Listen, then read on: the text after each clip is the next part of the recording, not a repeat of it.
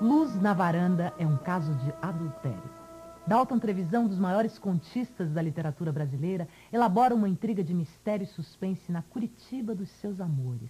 Trabalho conciso e enxuto acentua a obsessão do autor pela síntese e economia verbal. Como ele mesmo afirma, meu caminho será do conto para o soneto e dele para o haikai. Abriu-se a porta da cozinha e o vulto se esgueirou por entre os canteiros de malvas. Ao ouvir brados, é ele! Vai ali, olhe que foge! Ergueu-se e a passo largo alcançou o portão sem se deter para fechá-lo. Já foi visto! Pare aí, João Maria! Da casa vizinha, lançaram-se em perseguição um homem e uma mulher. Não adianta correr, já foi pego, é o, é o João Maria, o ladrão é o João Maria. Tais gritos faziam-no correr ainda mais. Tipo, corpulento, fugia penosamente, sem olhar para trás. Bandido! Ladrão, carniça! Bandido, ladrão, carniça! João Maria subiu no automóvel e disparou com os faróis apagados. Aí, seu desgraçado, não adianta fugir, nós já te vimos. Os dois perseguidores arrepiaram o caminho e foram sentar-se no degrau da varanda. Ele fugiu, mas não vai longe. Se não faltasse fôlego, eu agarrava. Por um pouco, quase o pegamos. Entendendo as vozes, Laura abriu a janela. Credo, o que aconteceu? Não sabe o que foi? A, a febre do Miltinho não baixou? Deus me acuda, será que ele? Quem dera, antes da morte do Miltinho, que uma vergonha daquelas para a família. Nós corremos atrás do fulano e sabemos quem é. Agora vamos contar para o Afonso. o que está dizendo? Eu vi o João Maria sair daqui. O que é que ele fazia na tua casa?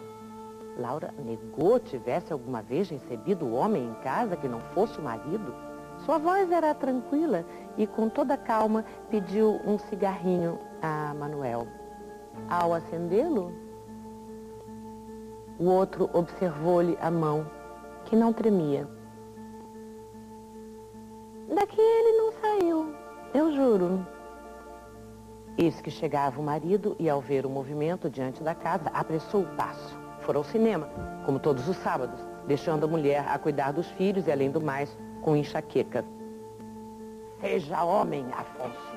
Uma coisa muito triste para te contar. A Laura anda com outro homem. Laura ficou bem louca e quis expulsar a outra até que o marido ordenou silêncio. Sofia descreveu a cena do fujão a passo ligeiro. Todas as vezes que ele ia ao cinema, Laura recolhia o amante que deixava o carro na rua próxima e aguardava sinal de luz na varanda. É verdade, Laura? Mentira! Mentira! É mentira dessa bruxa velha. Ela que prove. Ter uma conversa, Afonso. E o cunhado levou-o pelo braço à casa ao lado. Dona Celsa revelou que certa noite, como estivesse latindo o cachorrinho, espiou da janela e descobriu um vulto a insinuar-se na outra casa. A luz da varanda apagada. Não o pôde reconhecer sábado seguinte, a mesma cena, entre 9 e 10 horas. Treze minutos depois que ele saía, contados no relógio da sala. A lâmpada era acesa, o anúncio do marido. Luz apagada na varanda, a vez do amante. Luz acesa, marido em casa. Afonso protestou, que amigos eu tenho que sabem das coisas e não me contam. Eu avisei a sua irmã e o seu cunhado com medo do que o senhor pudesse fazer. A irmã e o cunhado haviam decidido observar com os próprios olhos. Não posso, eu não posso, eu não posso. Não posso. Eu não posso. E saiu pela porta seguido dos outros. Ao dar com a mulher, Afonso quis saber por que João Maria ali estivera. Toda intriga, Afonso. Te fazendo de bobo. Ninguém entrou aqui. Eu vou atrás do João Maria. Tem de me dar uma satisfação. Laura protestou que era mulher honesta. Minha irmã não ia inventar uma mentira. Já encontrei mais de uma vez aberto o portão, sempre deixo fechado. Ah, é? O senhor acha que eu sou fêmea do João Maria? Traga ele aqui, traga ele aqui, daí eu vou com ele. Não quero mais ficar nessa casa. Depois eu cuido de você. Seja louco, homem. E Laura acendeu mais um cigarro. O senhor João Maria nunca veio de noite e nem de dia. Não pensa que a mulher dele sofre do coração? Dona coitada, tem um ataque. Não conte para Dona Zuma, viu? Dona Zuma fosse para os quintos dos infernos e a mulher arrumasse os trastos no caminho que iria entregá-la aos pais. O grupo chegou à casa de João Maria. Ainda não voltara do cinema, eram 11 horas. Foram ao cinema. Escuro e deserto. Rumo ao clube, deram com o automóvel que ao vê-los estacionou e apagou os faróis e fez marcha ré. É! É ele! Acudiram todos e correram aos gritos, braços no ar.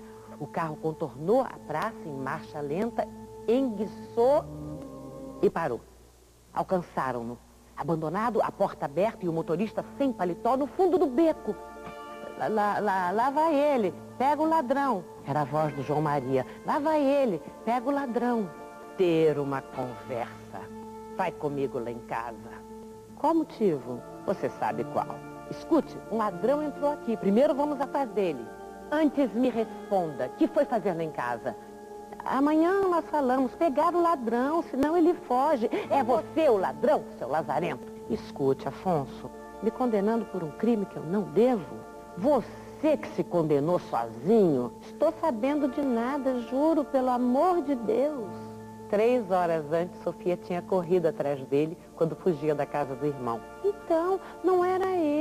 Pode dizer que era eu se não me viu? Era você sim, seu desgraçado. Não fui só eu que vi, muita gente mais. E viram o teu carro. João Maria relanceou os olhos, muito aflito. Olha o ladrão. Lá, lá vai ele. Olha o ladrão, lá vai ele. Com um safanão, libertou o braço, saltou o muro e perdeu-se na sombra do beco.